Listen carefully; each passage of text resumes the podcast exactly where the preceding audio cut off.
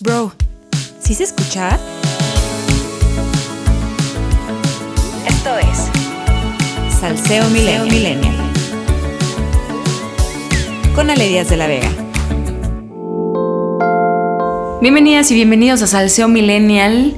Hoy es lunes 3 de mayo y les traigo todo el chismazo relacionado con el Padrón Nacional de Usuarios de Telefonía Móvil, así es que presten mucha atención porque esta nueva reforma que aprobó el Congreso mexicano afecta a los más de 122 millones de usuarios de telefonía móvil para que registremos nuestros datos biométricos, así es que presten muchísima atención. El chisme va así. El Congreso mexicano aprobó una reforma a la ley de telecomunicaciones propuesta, adivine por qué partido, adivinaron, pues por Morena, que establece que toda persona que sea dueña de un celular activo o que compre uno nuevo deberá proporcionar su identificación oficial, comprobante de domicilio y datos biométricos para ser incorporados a un padrón nacional de usuarios de telefonía móvil, con el objetivo de combatir los delitos que son generados a través del uso de teléfonos celulares.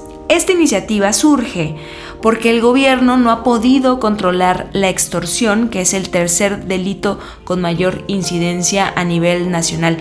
De acuerdo con datos de la Encuesta Nacional de Victimización y Percepción sobre Seguridad Pública 2020, durante 2019 se cometieron 4.6 millones de extorsiones, de las cuales el 88.9% fue extorsión telefónica y el 8.6% de las veces esta extorsión fue pagada. Pero vamos a entrarle, como siempre, primero a las definiciones, a los conceptos para entender de qué estamos hablando.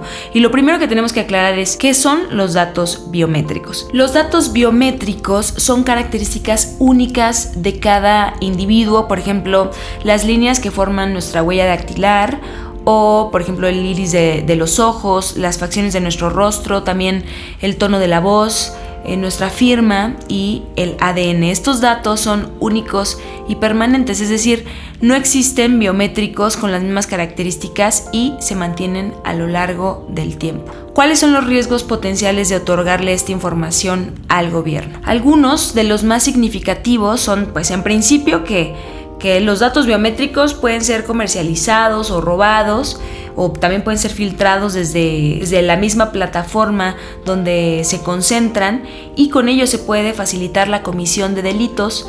Por ejemplo, se puede generar la suplantación y robo de identidad o si el dispositivo eh, móvil que estamos utilizando es robado y se realiza un delito con el mismo, pues se va a perseguir al titular de la línea, lo que podría ser considerado que seríamos responsables de o al menos presuntos responsables de la comisión de esos delitos a través de un celular que en teoría es nuestro. O por ejemplo también se podría dar el espionaje ilícito de manera continua a todos los usuarios.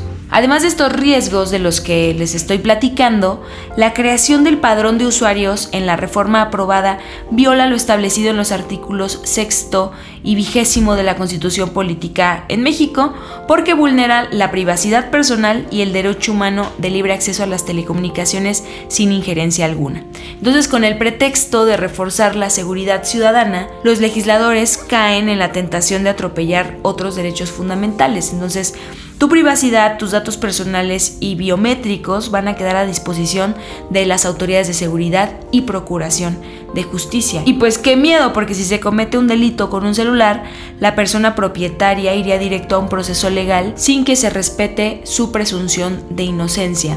Ahora, la iniciativa de alguna manera criminaliza a los usuarios porque por el hecho de tener un celular que en realidad utilizamos para comunicarnos, para trabajar, para estudiar o simplemente entretenernos, seríamos potencialmente personas que podrían cometer una extorsión telefónica.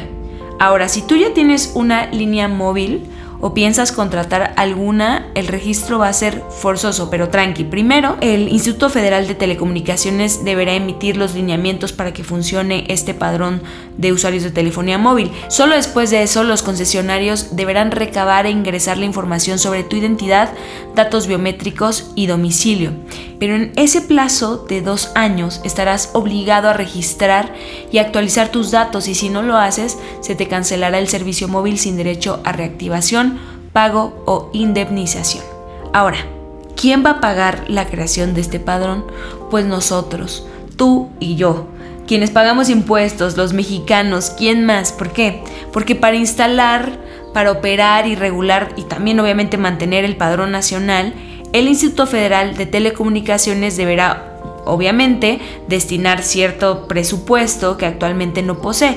Entonces seguramente en 2022 el IFT solicitará una ampliación presupuestal y lo hará también en los años subsecuentes porque el padrón va a ser tan seguro como la mejor tecnología que posea para cuidarlo y eso obviamente nos va a costar dinero.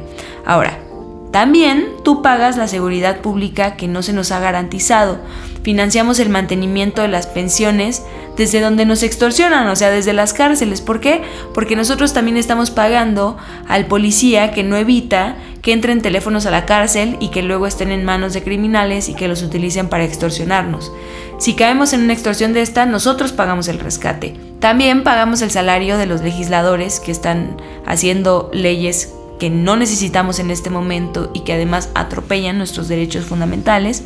Y al mismo tiempo vamos a pagar el mantenimiento y las actualizaciones de este padrón para que la base de datos sea segura y no termine en el mercado negro de Tepito o en Internet, ¿no? Entonces hay que ser conscientes también de que toda regulación cuesta. Algunas asociaciones y cámaras industriales calculan que la implementación del padrón costará alrededor de 109 millones de pesos el primer año y 88 millones los siguientes. Hay otra cosa que no podemos perder de vista.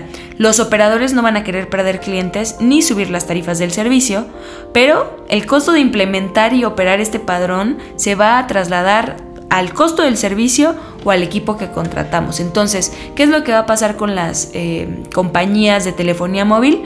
Una van a hacer planes ajustados con menos beneficios, o sea, quizás, no sé, nos van a vender menos minutos o tendremos menos megas de internet, o quizás habrá promociones más chafas para nuestros smartphones o los celulares van a ser más caros, es decir, van a aplicar alguna estrategia para que al final ellos no pierdan dinero y puedan recuperar el gasto que implica cumplir con este registro del padrón. En México ahorita hay 500 mil puntos de venta a nivel nacional entre centros de atención a clientes o distribuidores autorizados o estas em, como islas que hay en las plazas comerciales o también incluso hay puntos eh, autorizados en estaciones del transporte público, ¿no? Entonces todos estos puntos van a requerir que sus facilitadores estén equipados y capacitados con la tecnología, el software suficiente, escáneres de documentos, de datos biométricos, imagínense, para que nos puedan tomar las huellas, el iris o el reconocimiento facial. Van a estar cámaras, conectividad a los servidores del padrón, en fin, va a ser una inversión muy amplia la que van a hacer también los operadores y de alguna suerte van a querer recuperar ese dinero. Es importante destacar también que en el mundo menos de 20 países exigen estos datos y la mayoría pues son países autoritarios, o sea, Emiratos Árabes, China, Venezuela. El subsecretario de Seguridad Pública había afirmado que 150 países han implementado el registro obligatorio de tarjetas SIM de prepago, dando la idea de que es algo súper común, pero omitió especificar que solo el 8% de estos 155 países solicitan datos biométricos como lo establece la nueva legislación que aprobó el Congreso mexicano. Ahora bien, la iniciativa original no contemplaba el registro de datos biométricos, ¿eh? pero los senadores de Morena decidieron incluirlos, además del número de línea, nombre, domicilio, identificación oficial y otros datos del equipo celular y el operador móvil. La creación del padrón no era necesaria porque los concesionarios de telecomunicaciones en realidad ya están obligados a colaborar con las instancias de seguridad y procuración de justicia en la localización geográfica de los equipos de comunicación móvil, según los artículos 189 y 190 de la Ley Federal de Telecomunicaciones y Radiodifusión. Entonces, llama un poco la atención la insistencia del gobierno de de alguna manera conseguir nuestros datos biométricos. Les cuento que hace uno o un par de años la Secretaría de Gobernación le había pedido al INE nuestros biométricos y el INE se negó porque para poder otorgárselos tendría que haber pedido la autorización de cada persona, lo cual es totalmente cierto. Pero este es un segundo intento del gobierno de obtener esta información, entonces, ¿para qué quiere el gobierno nuestros datos, no? El presidente ya ha dicho en varias ocasiones que ante las preocupaciones pues, de un sector de la población sobre este tema, lo primordial era proteger eh, a los mexicanos y que su gobierno no iba a usar los datos biométricos para esperar a la ciudadanía, pero la insistencia levanta sospechas. Y pues bueno, de momento, ¿qué alternativas tenemos como usuarios, como ciudadanía activa?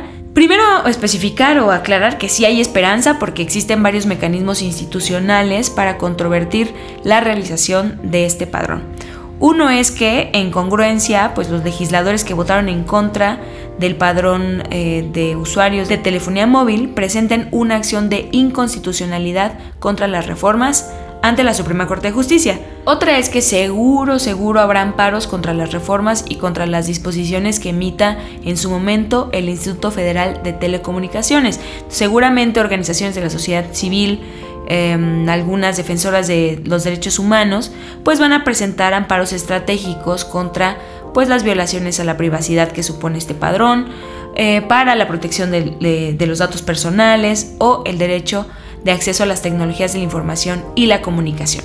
También pues habrá que esperar la acción legal que, tomarán los operadores de, de, telefonía móvil, que naturalmente pues no van a querer perder dinero ni clientes y de alguna manera sabrán cómo defenderse en esta regulación ante los tribunales correspondientes. Mientras tanto, les informo que el Instituto Nacional de Transparencia, Acceso a la Información y Protección de Datos Personales, por sus siglas INAI, presentó una acción de inconstitucionalidad ante la Suprema Corte de Justicia contra la creación del padrón de usuarios de telefonía móvil por considerar que este padrón pone en riesgo la protección de datos personales de millones de mexicanas y mexicanos.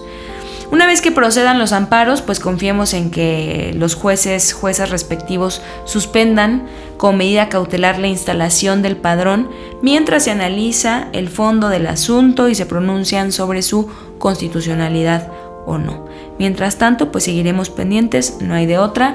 Yo sí les recomiendo seguir muy de cerca este asunto porque nos afecta a todos, ¿eh? por igual. Dudo que haya personas a estas alturas que no usen un teléfono celular y que no sean conscientes de lo necesario que resulta no solamente para entretenernos, sino para mantenernos comunicados. Y con esto concluye el noveno episodio de Salseo Millennial. Muchas gracias por habernos escuchado. Recuerden seguirnos en plataformas sociodigitales. Estamos en Instagram, TikTok, Twitter, nos estamos viendo por YouTube, nos escuchamos en Spotify, síganos, comenten, porque recuerden que la intención de este podcast es comenzar una discusión pública, que comience el debate, que compartamos ideas y las podamos contrastar, porque con Salción Millennial, opinar nunca había sido tan fácil.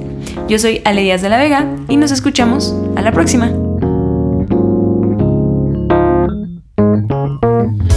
Nos escuchamos en el próximo episodio de Salseo Millennial.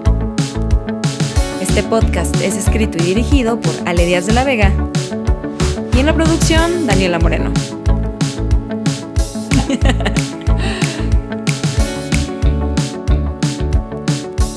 ¿No me puedes poner como un efectito?